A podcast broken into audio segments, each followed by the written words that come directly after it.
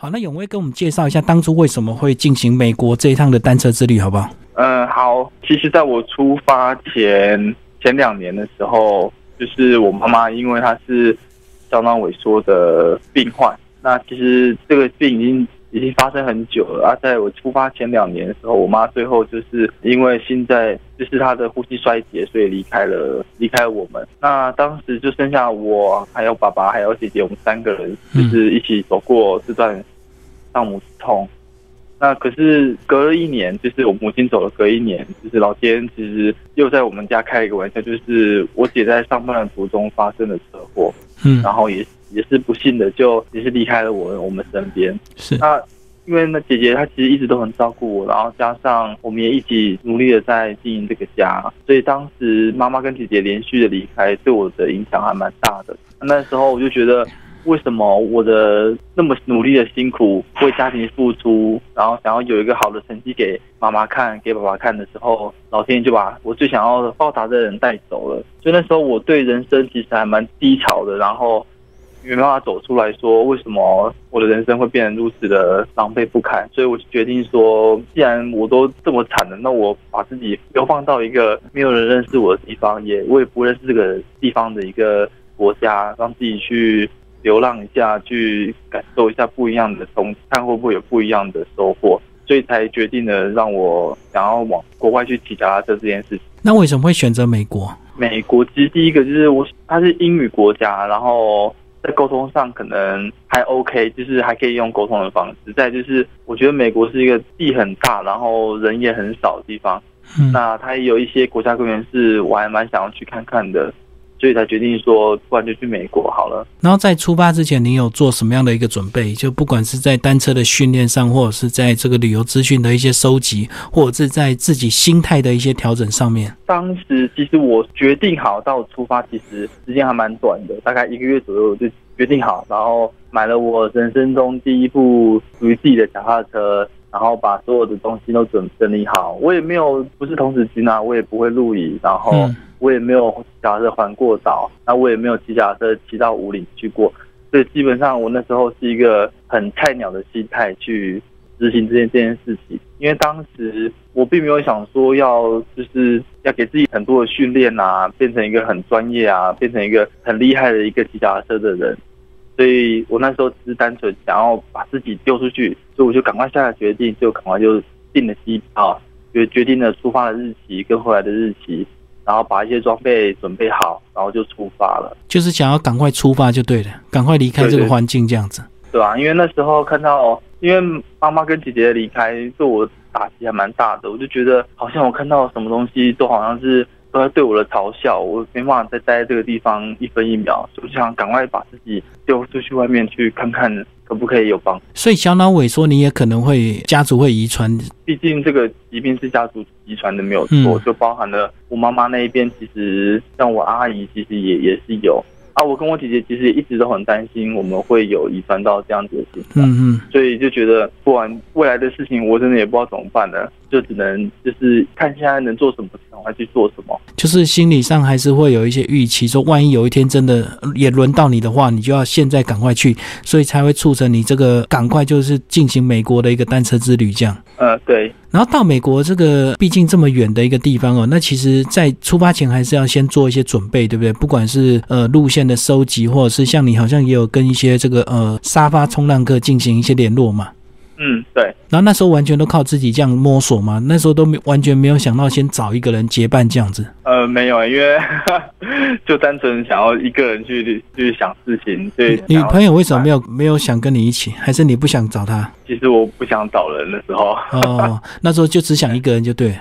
对，那就是讲一个，因为就很难过，就觉得人生很绝望，就不想要有任何人跟着陪伴这样子。然后那时候没有试着先台湾先骑一圈，或者是到中国这样，因为中国可能比较近，那万一有什么状况，还还能够马上回来这样。没有想那么多哎，那时候。所以其实这本书主要就是记录你这个一百零八天之旅嘛，哈，那其实就是从这个呃，等于是从美东一路骑到这个美西这样子，整个美国都横越过去了。嗯，对。那为什么起点会选择纽约？嗯，因为其实那时候我就想说，从就是 coast to coast，要么就是东到西，要么就是西到东。那我那时候就觉得，因为我就很喜欢加州的那种海滩啊、阳光啊、运动啊，跟热情的这种环境，所以我就想说，我想让我的终点是一个我喜欢的地方，那起点我可以就是感受一下当时的现况，然后给自己调试一下。所以我就决定由东到西，所以才会从纽约一直骑骑到加州的圣地亚哥。那其实那个除了从西到东之外，另外你也跨过了这个美中大草原，也到这个南方蒙大纳州这个南方大迁移，又到了科罗拉多大荒原，一路到这个加州做一个 ending 这样子。然后沿途应该有很多这个精彩的内容，其实都写在这个书里面。那是不是也跟我们分享几则这个比较特别的，好吧？因为大家呃，其实到美国这个毕竟还是会有点担心害怕，因为美国是个很容易拿到枪的一个国家。那尤其你是在可能在路边就直接。搭帐篷了这样子，嗯，对，所以反而你自己不担心，当地人反而替你担心。哦，对啊，其实当当地人都比我还担心。那我个人其实还蛮喜欢两个部分的，就是整段旅程，因为一开始是没有任何规划的一个自我放逐的旅，对，所以那时候并没有想到说一路上会遇到什么样的人啊，或者是一路上会接触到什么样不同的人事物，都这都没办法去。预测的，然后再加上，因为骑脚踏车，我没办法去控制到说，哎，我可能三天后要到哪里啊，五天后到哪里，可以先准备好去住哪边，没办法，对，所以就变成是我可能当天才会去找到说我今天要落落脚的地方在哪边，然后再去跟当地的人联络。那这些人其实在我旅途中帮助我很多，就是我一开始其实很很封闭自己，就是很多人都会好奇问我说，为什么你想要去？完成这件旅行，可是我那时候都不想跟他们讲我发生什么事情，我都只会跟他们说 just for fun，只是为了好玩去完成这个旅程。是，可是到后面我慢慢的打开我的心房之后，我愿意告诉他们说，哎，我因为妈妈跟姐姐离开了，然后我个人很难过，我没办法走出来，我想要就是借由旅行看可不可以帮助我。那这个时候他们就会给了我很多不同的回馈，告诉我说怎么样去纪念一个人，怎么样去。让一个人的思念可以永永远的、永远的一直传下去，然后可以用不同的方式去想念他们。然后这些人一直给我努鼓励，跟一直给我帮助，让我整段旅程我最喜欢的部分就是遇到这些一直帮助我这些人。那另外一个就是也是人的因素啦，就是我骑到一个印第安人的一个小镇，然后那个时候我就是在一个公园里面，就是 City Park 里面搭搭个帐篷，可那个是一个。很小很小的城城镇，就是只有几户而已，对，并没有很多人。然后我就选在一个他们的 City Park 要搭帐篷过夜了。然后这时候来了一群小朋友，因为印印印第安人，然后他们就是环境比较不好，所以看起来就是比较贫穷。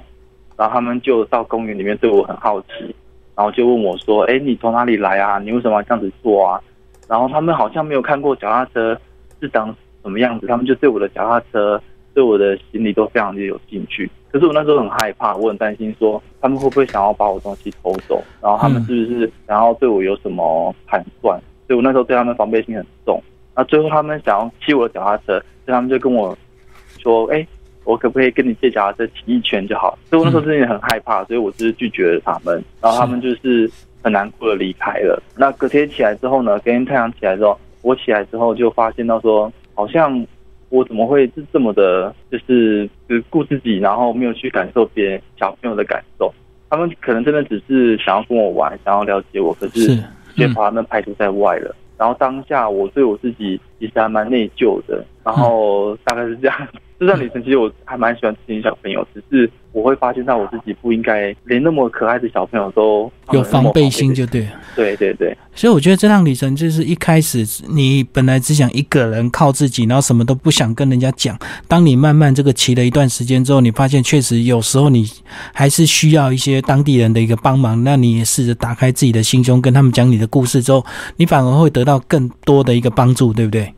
对对，没错。那其实像你一开始连爆胎都不会修啊，这个应该是呃，如果是有在骑单车，基本的维修都应该要会的。结果你居然连这样就都不会就出发了。对，的确，就是其实我买脚踏车一直到我出发，其实不到一个月。然后我也是在这一个月去学怎么去换那个齿轮啊，怎么去补胎啊，怎么去做一些基本的维修。嗯，然后我也是到美国才发现第一次爆胎了，然后就很紧张。可是就只能慢慢的把一步一步的把它做好。然后后来是怎么样？呃，在整个过程中怎么样用什么样的一个方式来纪念你的姐姐跟你的妈妈？我就是因为我每骑到一个地方，我就发现到说，哎，美国人其实对纪念这件事情其实非常的赋予它很很深的意义存在。就比方说，路边假设某个地区发生了车祸，他的亲人可能离去了或朋友离去了，他们就会在那个地方放一些鲜花，是放一些照片，写一些感恩跟怀念的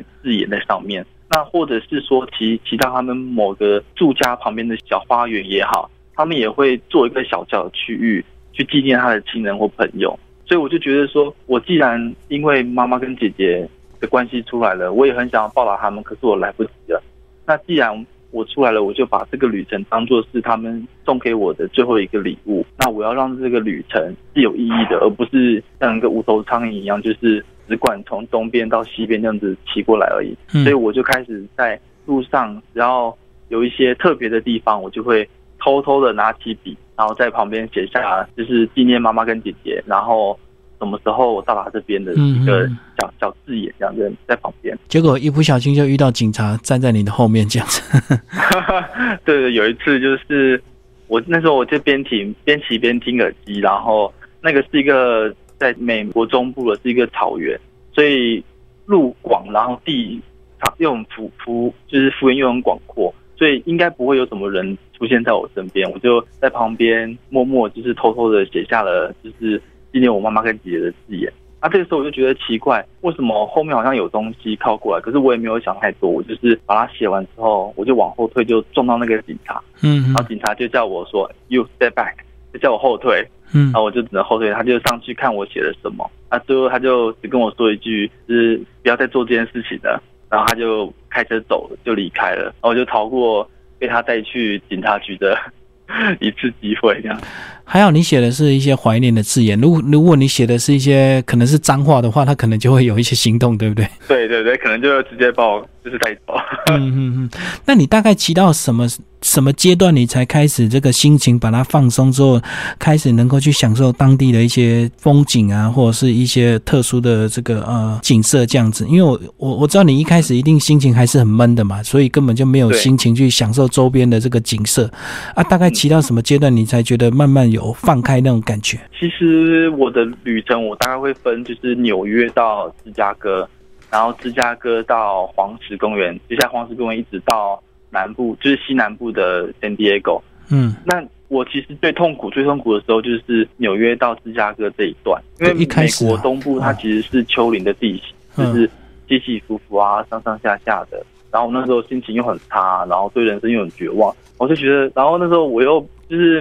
没有长期驾车，所以体力又不是很好。所以常常就是只能下来用推用推打的，所以那时候就很气很气，说我为什么要这样子做？我的人生到底在干什么？我还自己把自己搞得那么累干什么？那因为这段旅程一直到芝加哥之后，我开始觉得说，慢慢的，因为这段旅程我就中间遇到了一些有给我一些鼓励的人了，我才开始在芝加哥的时候，我就想了很多事情，说我不应该要。把自己那么沉沦下去的，所以接下来离开芝加哥，一直往西边这段大草原，就给了我很宽广的一个心情去思考，你发生什么事情。所以实际上，真正我开始去纪念妈妈跟姐姐的时候，是从芝加哥之后。在芝加哥之前，基本上是一个很空白、很黑暗的一段。旅程等于是一开始都活在抱怨之中就对了，不管是体能啊，或者是装备啊，或者是一些各式各方面的一些前置准备不够，然后就会觉得说，你干嘛把自己搞成这样，搞那么累这样子？嗯，对。那后来到芝加哥才慢慢开始，等于是已经也习惯了嘛。对，一部分也是体力可能好一点的，比较不会那么累了。那加上说，你慢慢打开心胸之后，你就诶会得到更多人的一个帮助，就可能你的情绪也会慢慢转移这样子。对对。那回来之后，你这个你觉得这趟旅程回来之后，你对你自己的人生有没有一些新的改变，或者是让自己有一个新的启发？这样子能够把它抛弃之前的一些悲伤抛弃掉。其实最大的帮助就是把妈妈跟姐姐离开这件事情。由很负面转成很正面的，因为我相信，就算他们离开了，我们对他们的思念也不能停止掉，然后我们也要继续为为了他们，然后让自己更努力的活着，就算可能未来有风险也好，我们也要去活在当下。那从二零一五到现在，你后来是呃，你你生活是怎么样？哦，我回来之后就是跟我的前女友，嗯就是我现在的太太，嗯嗯 就是我们就结就结婚，然后成立一个家庭。那我也知道说，因为当时我从很小就是爸爸妈妈跟姐姐都很帮助我，很照顾我长大，所以我知道说，我现在身为一个一家之主了，不管是丈夫也好，或者是孩子爸爸也好，我也要为这个家去付出，然后为他们去给他们最好的生活。然后有打算这个把这样的一个活动变成全家的旅行吗？呃，我一直很希望，可是我太太一直在阻阻止我。总是可以 从一些环岛开始吧。呃，可能等小朋友大一点点的时候，其实，在美国你应该也看到蛮多这种全家旅游的，甚至带着小朋友骑脚踏车的，对不对？哎，还好，我倒是没遇到家族的，反而个人的还蛮多的，个人跟朋友的都有。然后应该每个人都有他自己的一个目的吧？对，每个人都有自己的目的。像我有遇到就是摩门教的，摩门教他们不是都会要为了要传教，所以他们到了某一个阶段，必须要去完成某一件旅行去传教。对，两个人一组这样子对，。我就我就遇到一个就是为了要传教，我呃去完成旅行的人。对啊，这样台北街头就蛮多摩门教的，然后两个一组，然后骑着脚踏车，看到你一个人，他就会跟你这个搭讪，然后跟你传教这样子。对对对。嗯嗯，好，那即使这个家庭的因素排除掉之外，你个人有没有打算自己到了一个什么阶段，你想要再进行第二次的这个单车之旅？嗯，因为现在我我会以家庭为主，所以下一次我还是一直期盼着下一次的出发。有给自己定一个时间吗？或年纪这样？嗯，我希望四十岁以前可以嗯，在第二次。而且第二次相信那种心态就完全就不一样了，就不是可能悲伤的成分就没有了哈、完全是这个自我价值的这个提升这样子。对对，就可能真的可以全心全意的去享受这个旅程。那回来为什么会想到要写书？还是呃什么原因让你这个动笔开始写这一段的一个记录？其实很妙的是，我在旅程之中会拍一些照片，然后我回来时候，我在整理照片的时候，我发现到说，我哎，我拍下一个教堂有一个有一个自串，它其实是在讲圣经这本书，它是什么？About my book is a 嗯 story。然后我当我看到我自己拍下这个照片的时候，我就觉得说，我是不是应该把这个旅程记录下来，然后可以让对妈妈跟姐姐的纪念可以一直下去，下去，就类似有个记录存在。嗯嗯然后给自己的一个价值，然后让家人都知道说，哎，我真的有为这件事情努力，然后可以一直一直的让每个人都感受得到，如果他们一样失去了自己亲爱的人，他们也有一个方式可以去走过这么低潮的人生，所以我才决定说，呃，那我就把这个旅程把它记录下来。所以是回来之后才开始写嘛。啊、对，回来之后才开始写。然后那个开始动笔之后，有没有有没有觉得这个当初如果再早一点有这样的一个准备的话，你可能在记录上或者是在照片上会拍得更加精彩？这样，会啊，就是因为我的东西其实就是刚提到芝加哥跟到纽约之战，就是很空白，没什么照片，没什么记录，然后没什么欢笑，都是痛苦跟泪水而已。想说，如果我早点可以发现到说，我应该用旅行的方式去感谢我的姐姐跟妈妈的话，或许前面这段痛苦可能会变得完全不一样。对，等于是用比较愉快的心情来纪念他们，而不是用悲伤的心情这样子。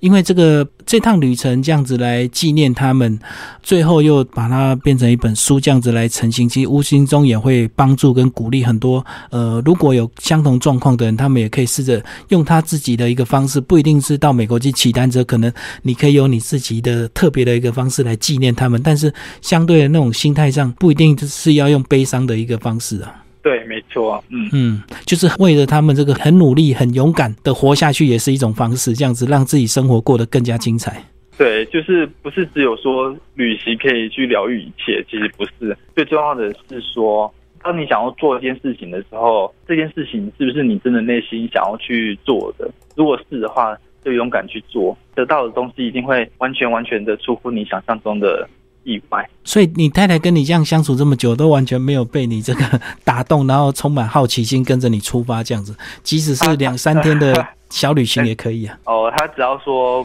不要骑脚踏车，他都可以接受。那今天非常感谢这个张友威为大家介绍这本书啊，呃，骑在天使安排的道路上，然后泰雅出版社，好，谢谢永威，谢谢。